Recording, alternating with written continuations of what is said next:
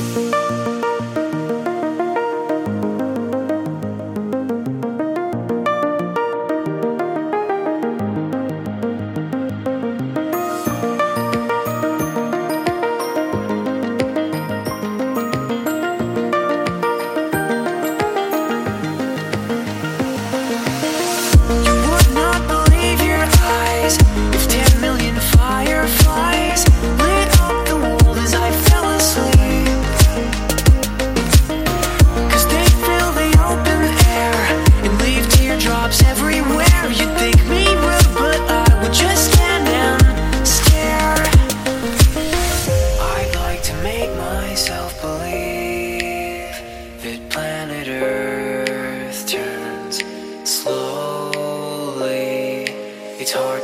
that I'd rather stay